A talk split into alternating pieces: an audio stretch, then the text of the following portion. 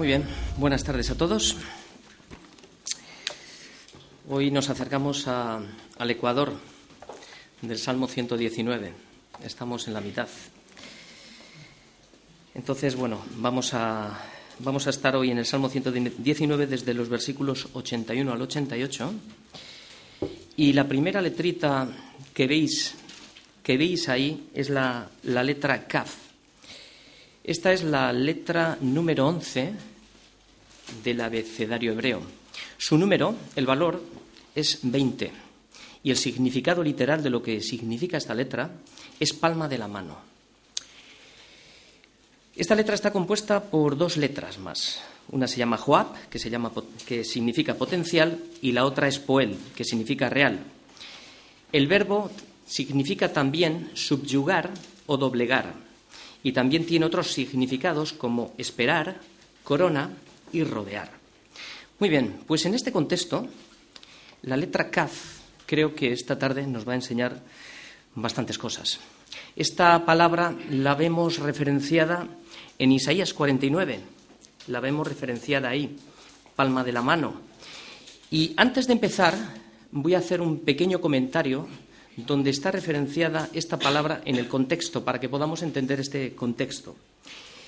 Y lo primero que estamos viendo eh, en este contexto, en Isaías 49, es que el Señor está dando unas promesas al pueblo de Sión.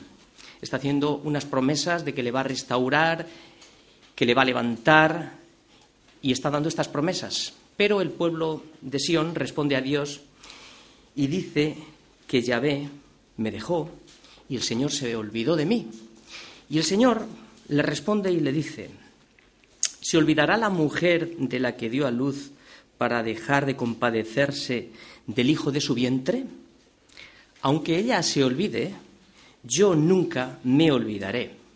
Y ahora vienen la, las palabras claves. He aquí que en las palmas de las manos, esto es lo que significa kaf, te tengo esculpida delante de mí, están siempre tus muros. La palabra esculpida lo que nos está hablando es que está tatuada, es un tatuaje en la palma de la mano.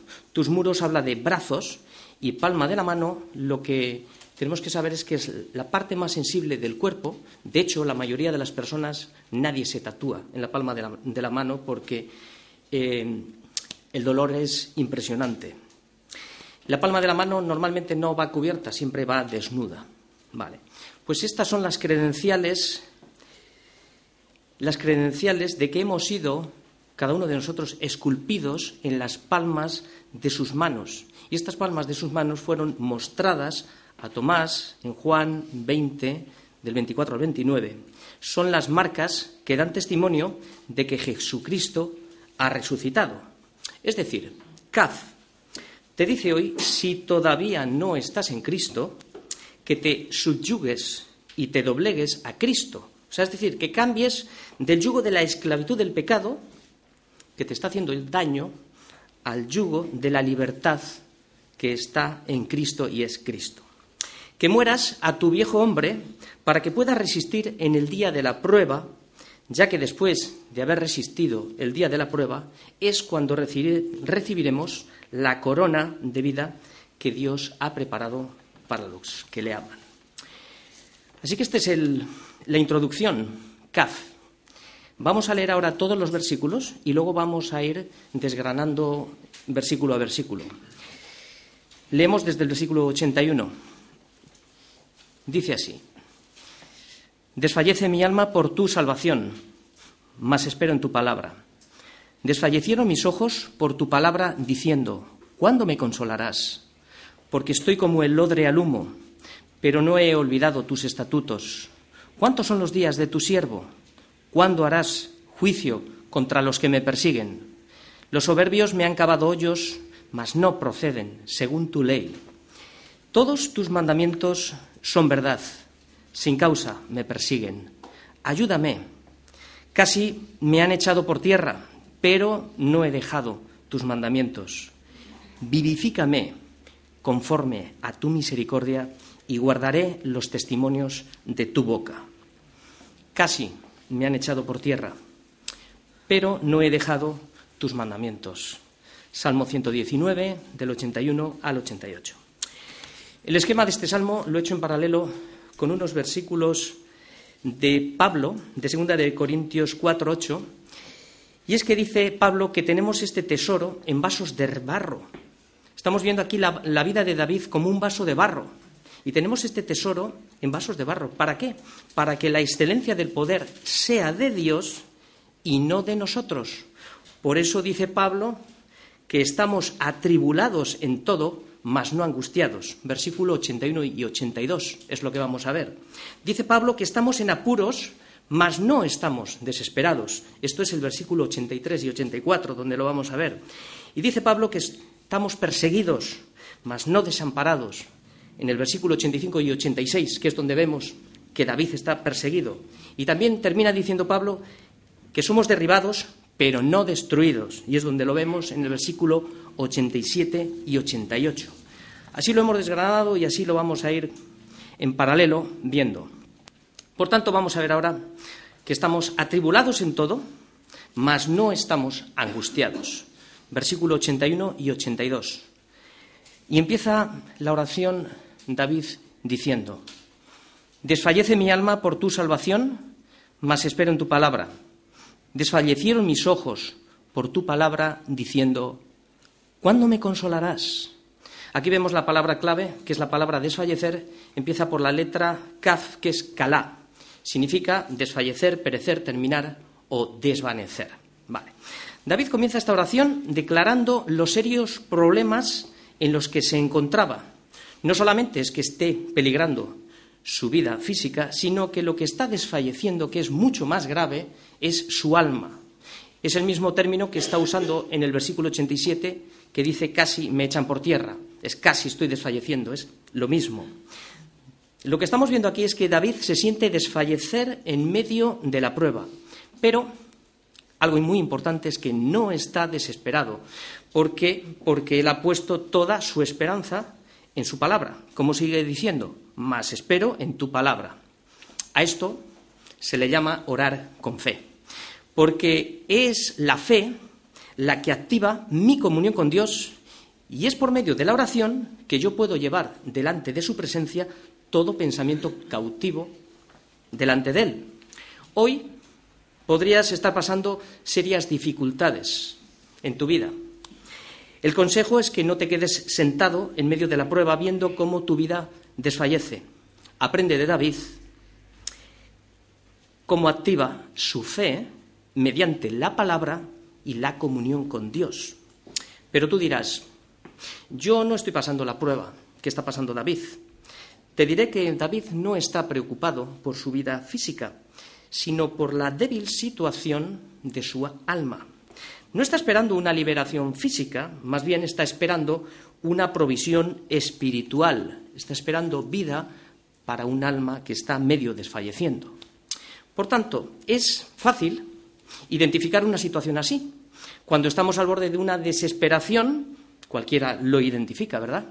Pero, ¿podrías identificar que tu alma perece cuando las cosas te van bien? ¿Cuando tienes salud? ¿Cuando tienes trabajo? cuando tienes recursos, cuando la necesidad de Dios no es tan urgente porque aparentemente, pues no sé, todo te va bien. El peligro que puedes correr es que digas esto de ti, porque ya sabes que de ti lo que habla muchas veces es tu viejo hombre. Y puedes decir, yo soy rico y me he enriquecido y de ninguna cosa tengo necesidad. Esto lo podemos decir de otras palabras. Esto es lo que yo digo. Pero hay algo que tú no sabes. El que dice esto es que no sabe lo siguiente que dice este versículo, que dice que tú eres un desventurado, un miserable, un pobre, ciego y desnudo. Esto es lo que no sabe el que dice las palabras anteriores. Lo que tenemos que ver es que Satanás, el diablo, nuestro enemigo, se deleita al ver cómo muchos cristianos cuando todo les va bien, malgastan los recursos que Dios les ha dado, como la salud, el tiempo, los recursos, las capacidades, y los malgastan sirviéndose a sí mismos. Lo que estamos viendo aquí es que David ¿Está en una situación desesperante? Sí. Sin embargo, David sabe usar los recursos que Dios le ha dado, como el tiempo para estar en su presencia y la oración para estar comunicándose con Dios, para estar clamando, confiando, esperando en su palabra. Muy bien. ¿Qué hacemos nosotros en una situación desesperante? Si es que ha llegado, si es que llegará, o, o es que estamos. Te quejas, no es justo. ¿Por qué a mí? Esto sería, básicamente, primero, no entender nada, no entender la palabra. Segundo, sería no aceptar la voluntad de Dios que, para tu vida. Y claro, siempre decimos la voluntad de Dios es buena, agradable y perfecta. Pero es que esta voluntad es también buena, agradable y perfecta, aunque no lo veas. Por tanto, lo que estamos viendo es que David no se queja, sino que está esperando en su voluntad. Es así cuando Jesús pasó aquella noche en Getsemaní, no cuestionando la voluntad del Padre, oraba así, Padre, si quieres, pasa de mí esta copa, pero no sea, se haga mi voluntad, sino la tuya. Y estando en agonía, Jesús, ¿qué hizo? Oraba más intensamente. Este es el tema. Así que el desfallecimiento en medio de la prueba tiene el peligro, tiene el peligro de apartarnos de la oración, que es el arma más poderosa que nosotros tenemos. Es lo que el diablo quiere debilitar en tu vida. ¿Y por, cómo lo puede conseguir? Por la tristeza que en sí produce la prueba. Sin embargo, todos sabemos que el único lugar seguro que fortalece el alma es estar en su presencia. ¿Cómo? Orando más intensamente. Y el no hacer caso al consejo te puede llevar a una depresión espiritual de tristeza. Y esta tristeza lo que produce es sueño, y el sueño no es bueno. Y no es bueno, te voy a decir por qué. Porque Jesús tuvo que amonestar a Pedro diciendo, Simón, aquella noche, ¿duermes? ¿No has podido velar una hora? Estamos viendo el tiempo y la oración, velar una hora. Y luego Lucas, en, otro, en, Lucas, nos revela cuál fue la causa por la que los halló durmiendo, por causa de la tristeza. La tristeza que no es capaz de velar ni una sola hora, hizo que Pedro se durmiera y después de haber sido advertido, cayó en la tentación de darle la espalda a Dios delante de una sirvienta. Así que lo que podemos ver y estamos viendo aquí, ¿David está triste? Sí, ¿verdad? David está triste, pero Jesús también estaba triste. Dijo, mi alma está triste hasta la muerte. Pero a pesar de la tristeza que David sentía su corazón estaba donde tenía que estar, y esto es lo que agrada al Señor. Estaba en su presencia y estaba orando y velando. Esto es lo que estaba haciendo David. De acuerdo. Muy bien, ¿puedo llegar a estar triste en medio de la situación? ¿Desesperante? ¿Podemos estar tristes? Sí. ¿Puedo estar casi desfalleciendo? Sí. ¿Puedo estar casi desgastado? Sí. ¿Puedo estar atribulado en todo? Sí, mas no angustiado. No permanecer en un estado angustiado que desespera. Este versículo lo que nos está revelando es que David estaba casi al límite, pero se sostiene a través de la fe y de la esperanza. Y aquí lo que, lo que tenemos que tener claro es que la fe es la fe cree su palabra. La esperanza lo que hace es que confirma lo que cree y ambas están sujetas a la promesa. Entonces, uniendo las dos palabras, es como si diríamos, porque creo en tu palabra, por eso es que espero en tu palabra, no de otra forma. Y aunque no lo veas, aunque no lo veamos o no lo sintamos, cree y clama a Dios porque, porque es necesario que aquel que se acerca a Dios crea que le hay. Porque si no crees que le hay, es imposible. Y aunque estés preso, aunque estés pasando situaciones dificultosas en tu vida, aunque estés preso en la cárcel, como lo estaba Jeremías, el Señor le dijo, clama a mí y yo te responderé y te enseñaré cosas grandes y ocultas que tú no conoces. Clama como Pedro, Señor, sálvame, que perezco. Y el Señor le respondió, tomándole de la mano y le enseñó a poner su fe donde la tenía que poner a pesar de los vientos contrarios. Es el mismo contraste que estamos viendo aquí. Desfallece mi alma por tu salvación. Perezco, Señor, sálvame. Mas espero en tu palabra. Esta es la fe que agrada al Señor. La palabra salvación para nosotros los cristianos implica un estado de, bienaventuranza. La bienaventuranza y la promesa siempre, siempre van juntas. Como leemos la bienaventuranza de Mateo 5.10 que dice, bienaventurados los que padecen persecución, que es lo que le está pasando a David, por causa de la justicia, por causa de la justicia. Y luego viene la promesa, para los que son perseguidos por causa de la justicia, porque de ellos es el reino de los cielos. Así que la promesa lo que te garantiza y te anticipa es el gozo final. Esto es lo que nos garantiza. Y David sigue diciendo que no solo desfallece su alma, sino que también desfallecieron sus ojos por la palabra. Aquí vemos la urgente necesidad de David de buscar respuestas a través de la palabra. ¿Cuántas veces te habrá pasado, me habrá pasado, no? Que estás esperando, estás esperando una respuesta de Dios y estás ansioso, ¿no? Y buscas desesperadamente en la palabra dónde está la respuesta. Por eso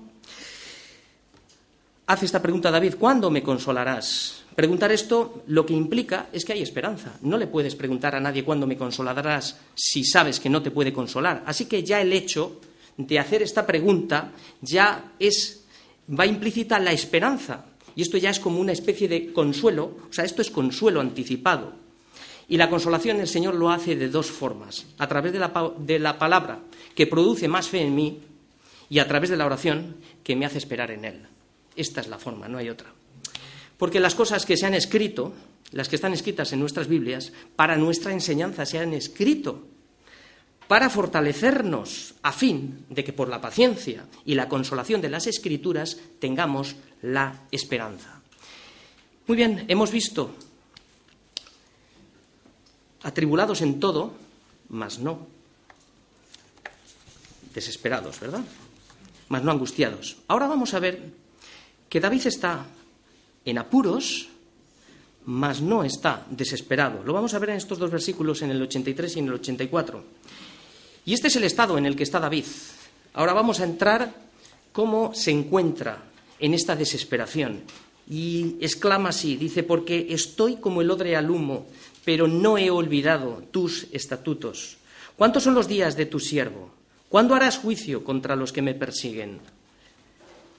Estamos viendo ahora mismo el humo de las aflicciones. Y para entender el estado en el que David se encuentra, debemos de entender lo que está diciendo con esta expresión. Estoy como el odre al humo. Un odre, para que entendamos un poquito más y entremos en profundidad, un odre era como una especie de, de bolso de cuero que se hacía de pieles de animales para conservar el vino. Pero para que habría un odre, primero debía de haber un sacrificio de un animal. Los odres eh, antiguamente los colgaban en, las tiendas, en el interior de las tiendas donde vivían, y como no eran muy grandes, el odre siempre estaba expuesto al humo que salía del brasero cuando éste era encendido en la tienda. Muy bien. El efecto del humo lo que hace al odre es que pierda su color externo, o sea, es decir, su forma. Se ennegrece, se arruga y se encoge. Y su apariencia externa viene a ser algo viejo. Sin embargo, la paradoja que vemos aquí es que el humo afecta a la parte externa, pero al contenido del vino interno, o sea, el contenido del vino interno no sufre. O sea, al contrario, se dice que el humo del calor del fuego acelera el proceso de fermentación del vino. ¿Y esto qué es lo que hace? Que el vino madure antes de tiempo. Esto es lo que está diciendo David. Así me encuentro, como el odre al vino, ennegrecido, arrugado, encogido y viejo. Esto es el, por las circunstancias en las que está pasando. Y así se sentía Job. También da una expresión algo parecida. En Job 30, 28 dice, ando ennegrecido. Y dice él, no por el sol. Claro, ¿por qué? Por el humo de las aflicciones. Mi piel dice que se ha ennegrecido y se me cae y mis huesos arden de calor. Es la misma situación que estaba pasando Job. Y aunque el humo, lo que estamos viendo aquí es que es desagradable en el aspecto externo para el odre, sin embargo, lo que estamos viendo es que es bueno para el contenido interno porque hace que el vino madure antes. En estas circunstancias en las que estamos viendo en David, Pablo anima a no desmayar, a no desmayar. Dice que antes, aunque este nuestro hombre exterior se va desgastando a través de las pruebas, de las aflicciones, sin embargo, el interior dice que se renueva de día en día, o sea, es decir, madura. Este es el propósito de las pruebas, que son como el humo. Primero la prueba es en la parte externa, te aflige, y después prueba el contenido de lo que hay dentro de nuestro corazón. ¿Para qué? Para saber lo que hay dentro de nosotros. Es la única manera en la que nosotros, como cristianos, podamos madurar y podamos comprobar si hemos de obedecer a Dios, y esto es pasar la prueba, o darnos la vuelta a Egipto, al mundo, por el fuego de la prueba. Es así como se madura. De la misma manera que el oro se prueba con fuego, así tu vida y la mía se ha de probar con el humo al odre, de la misma forma. Cuando el oro se coloca en el fuego, primeramente se ennegrece, pierde el color. Así se siente nuestra alma y nuestras vidas cuando están pasando por situaciones extremas. Parece que desfallece, pero si tú quieres hoy ser un odre y resistir al humo de la prueba, que de seguro te vendrá, primero lo que debes de hacer en tu vida es un sacrificio. Es decir, debes de morir a tu viejo odre, a tu viejo hombre, para ser un nuevo hombre, una nueva creación, un nuevo odre. Porque los cueros viejos no pueden portar el vino nuevo que se prueba mediante el humo de la aflicción. No sé si me entendéis. Si hoy no estás revestido del nuevo odre, no podrás pasar la prueba cuando ésta llegue. Por eso necesitas, necesitamos revestirnos del nuevo odre, que es el nuevo hombre creado según Dios en la justicia y en la santidad de la verdad. Por eso tenemos que morir a todo lo terrenal para implantar el nuevo odre, la nueva imagen que es Cristo viviendo en nosotros. Cristo fue el ejemplo perfecto del nuevo odre, que soportó en la carne el humo de la aflicción por causa de nuestro pecado.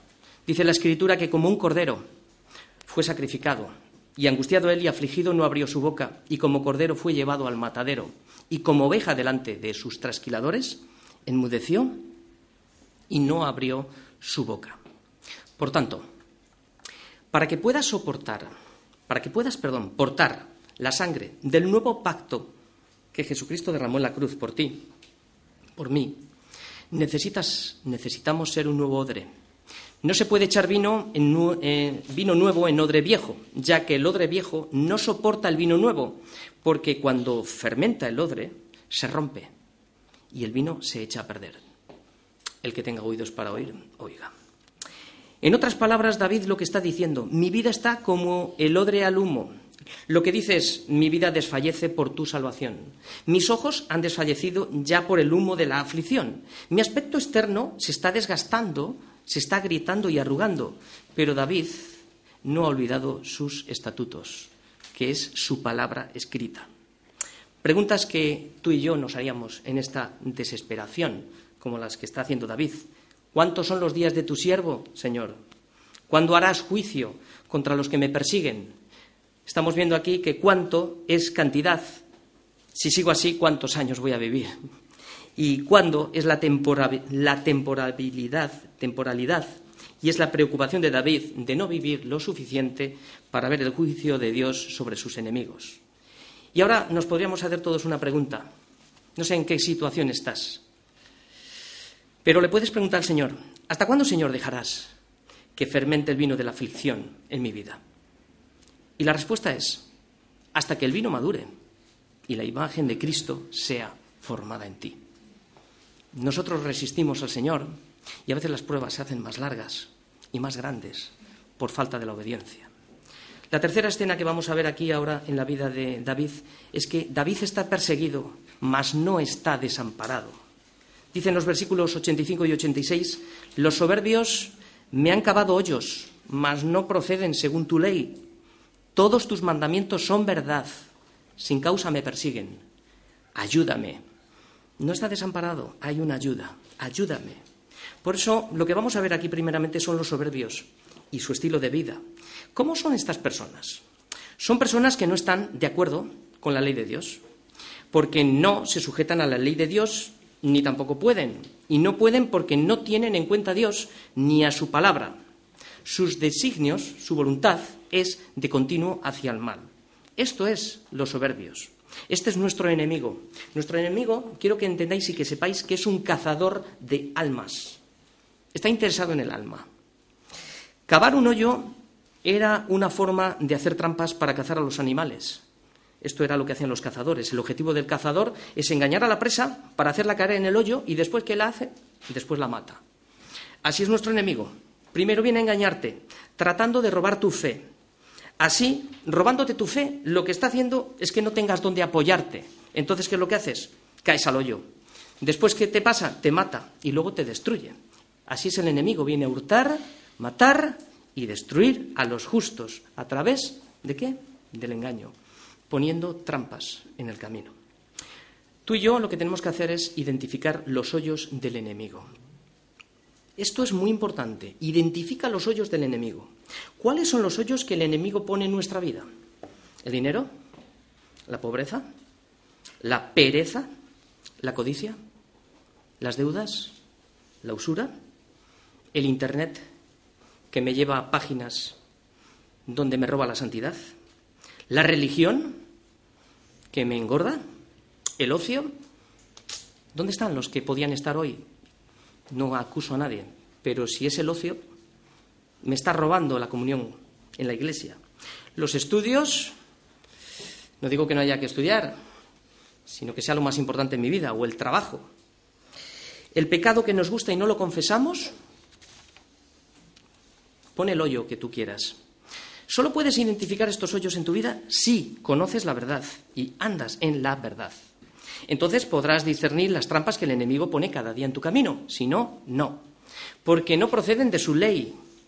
Son señales equivocadas que para no caer necesitas conocer la ley. Porque el mundo y su sistema de, de, valores lo que está haciendo constantemente es cambiar las leyes. A lo negro lo llaman blanco y a lo blanco lo llaman negro. Por tanto, quiero que entendamos algo. El objetivo de estas señales es, que son los hoyos, es hacerte confundir de camino. ¿Para qué? Para que te apartes de la fe y lo que te hace es que caigas dentro del hoyo de la confusión y de esta manera muera tu alma. Una cosa que tenemos que tener claro es que el fin de los soberbios está sentenciado. Eclesiastés 10.8 dice que el que hiciere hoyo caerá en él.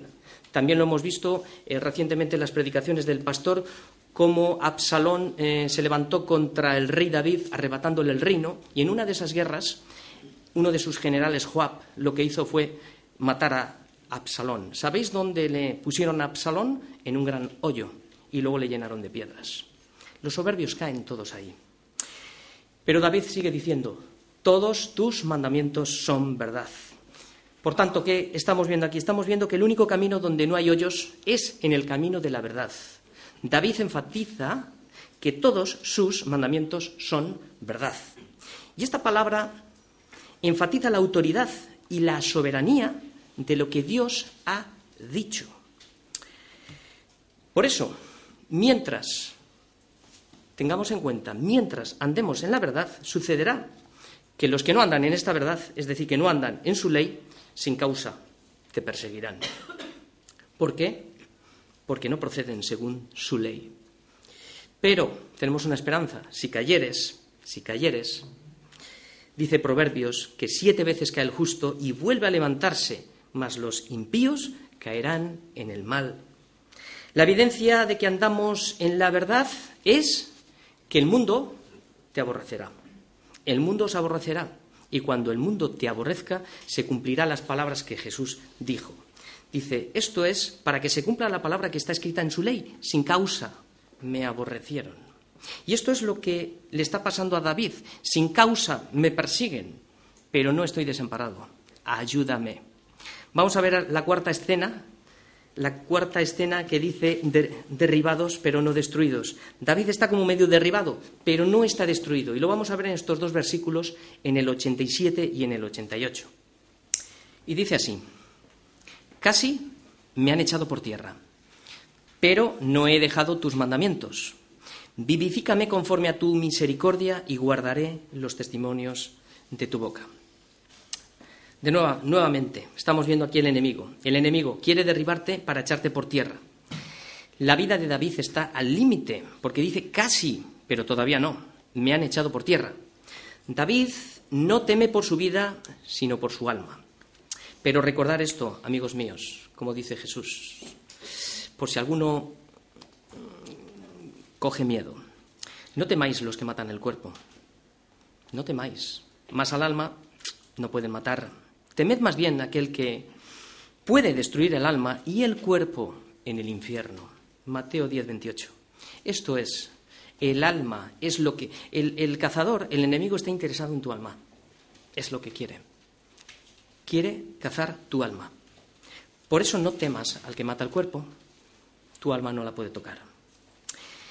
La fe que practica David para no caer, que es en lo que nos vamos a fijar ahora, para que aprendamos de David, dice David casi me derriban al suelo. Pero lo que vemos aquí es que su fe, su fe, no le ha dejado caer. ¿Por qué? Porque dependía de la palabra de su gracia, que tiene poder para sostenerte. Cuando dice, pero no he dejado tus mandamientos. La palabra tiene poder y si la crees, no caerás. No se ha dado la vuelta. Estamos en lo práctico, lo que David está haciendo. No se ha dado la vuelta, no se ha rendido, no ha abandonado, no ha tirado la toalla, sino que confía y espera en Dios. Y esto es la fe, la fe que cree, la fe que confía, la fe que persevera, permanece y espera. Esto es la fe, porque no he dejado tus mandamientos, no he dejado tus mandamientos. Ahora, ¿cómo nosotros podemos permanecer en la fe para no caer? vamos a aprender de Pues mira, no despreciar todos los recursos que el Señor pone hoy delante de ti y cada día a tu alcance. Esto es parte de la provisión que nos sostiene. El Señor ha puesto una atalaya en la iglesia, como es el pastor que cada domingo nos advierte, es una advertencia, la palabra constante y continuamente. El enemigo quiere robar tu alma y el Señor ha puesto una atalaya para que tú no te escapes del redil y busques otros pastos, si es que se predica la palabra. Ha puesto la palabra que nos da vida, nos limpia, nos restaura, y el Espíritu Santo. Ha puesto las oraciones comunitarias en la iglesia, la comunión unos con otros. Ha puesto la celebración de la cena del Señor, que es lo que vamos a hacer luego, recordar lo que Cristo hizo por ti y por mí.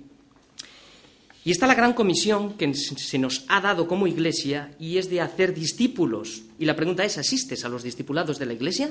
¿A las reuniones en casa? ¿Te estás congregando? Porque esto, esto es lo que tenemos que hacer para no caer. Porque la Biblia dice, enseñándoles a que guarden todas las cosas. ¿Cómo vas a guardar? ¿Cómo vamos a guardar si no existimos? Si no hacemos las cosas mínimas. ¿Repasas la predicación que cada domingo se predica? Para que baje de la mente al corazón y forme el carácter de Cristo en ti a través de las, de las grabaciones, toda, bueno, a través de, todo el trabajo que se hace eh, en la antesala, para que todos tengamos esta comida bien servida, guiada a través de las preguntas de la predicación, para que todos nos sea más fácil. Y claro, ¿tienes una relación íntima y personal con Dios cada día? Esto es permanecer en la fe. Fuera de aquí, pues, ¿dónde estamos? El objetivo del enemigo, escuchar bien, es atacar la verdad. La verdad. ¿Para qué? Para que abandones. Y hemos visto hoy en la vida de David cómo actúa el enemigo, poniendo trampas, cavando hoyos para que no los veas. Te pondrá, te pondrá un hombre al lado, o una mujer, o un enlace a una página de internet, o ganar dinero fácil. Te engañará por medio de la piedad, diciéndote tú eres mejor. Peleará contigo el enemigo peleará contigo hasta dejarte casi como el odre al humo, viejo, encogido y arrugado, y esto hace que desfallezca tu alma por tu salvación y tus ojos se cansen de esperar en su palabra.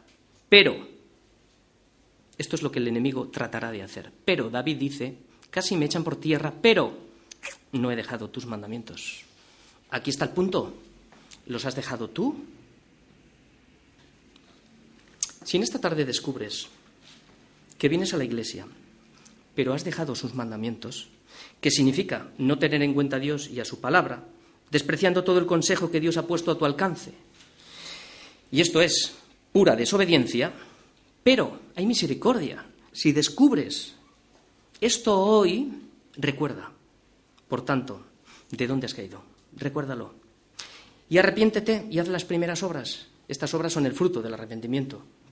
Pues si no, vendré a ti pronto y quitaré tu candelero de su lugar si no te hubieres arrepentido. Y esto es pedir misericordia.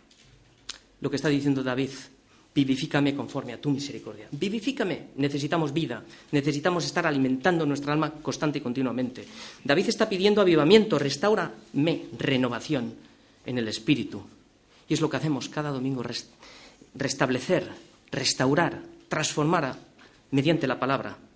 La vida espiritual no viene a través de la, o sea, solo viene, perdón, a través de la misericordia de Dios y solo es para los quebrantados de corazón y humildes de espíritu.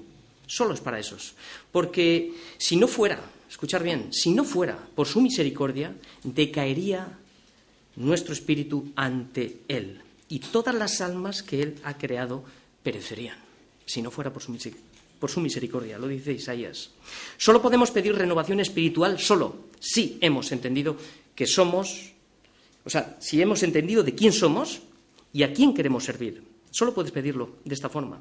La vida que Dios nos concede, tanto física como espiritual, es solo para que su nombre sea glorificado en ti y a través de tu vida.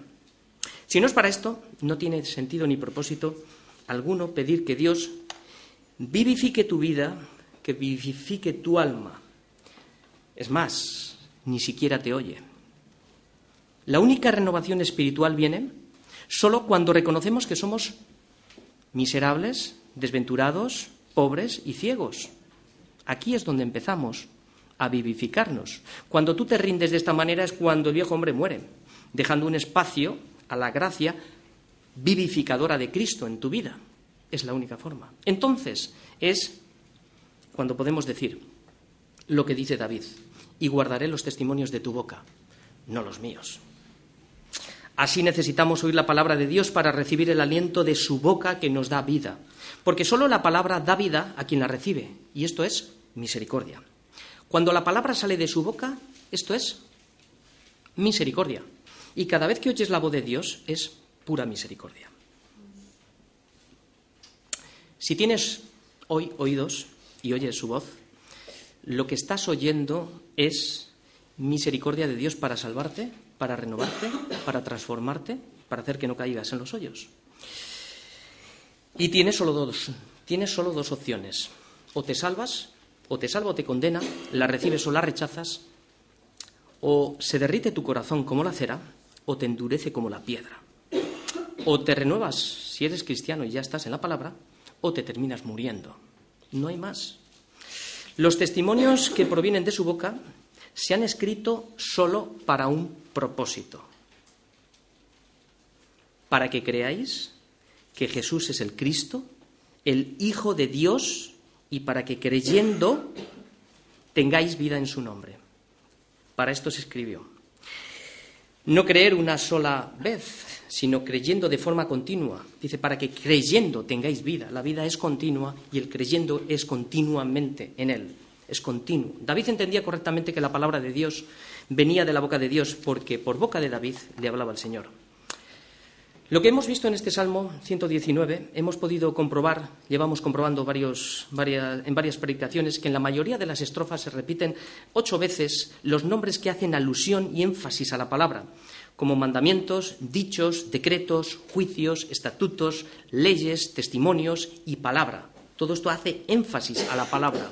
Y esto lo que nos confirma es dónde debe de estar puesta toda nuestra confianza.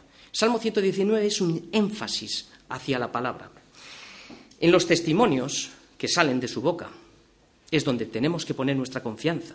El Señor nos ha hablado y nos habla continuamente muchas veces y de muchas maneras. Hoy lo hace, como cada domingo, lo hace a través de la locura de la predicación del Evangelio, que son las buenas nuevas de salvación, pues para todo aquel que cree. Preguntas, ¿quién no quiere subyugarse a Cristo? someterse a su señorío?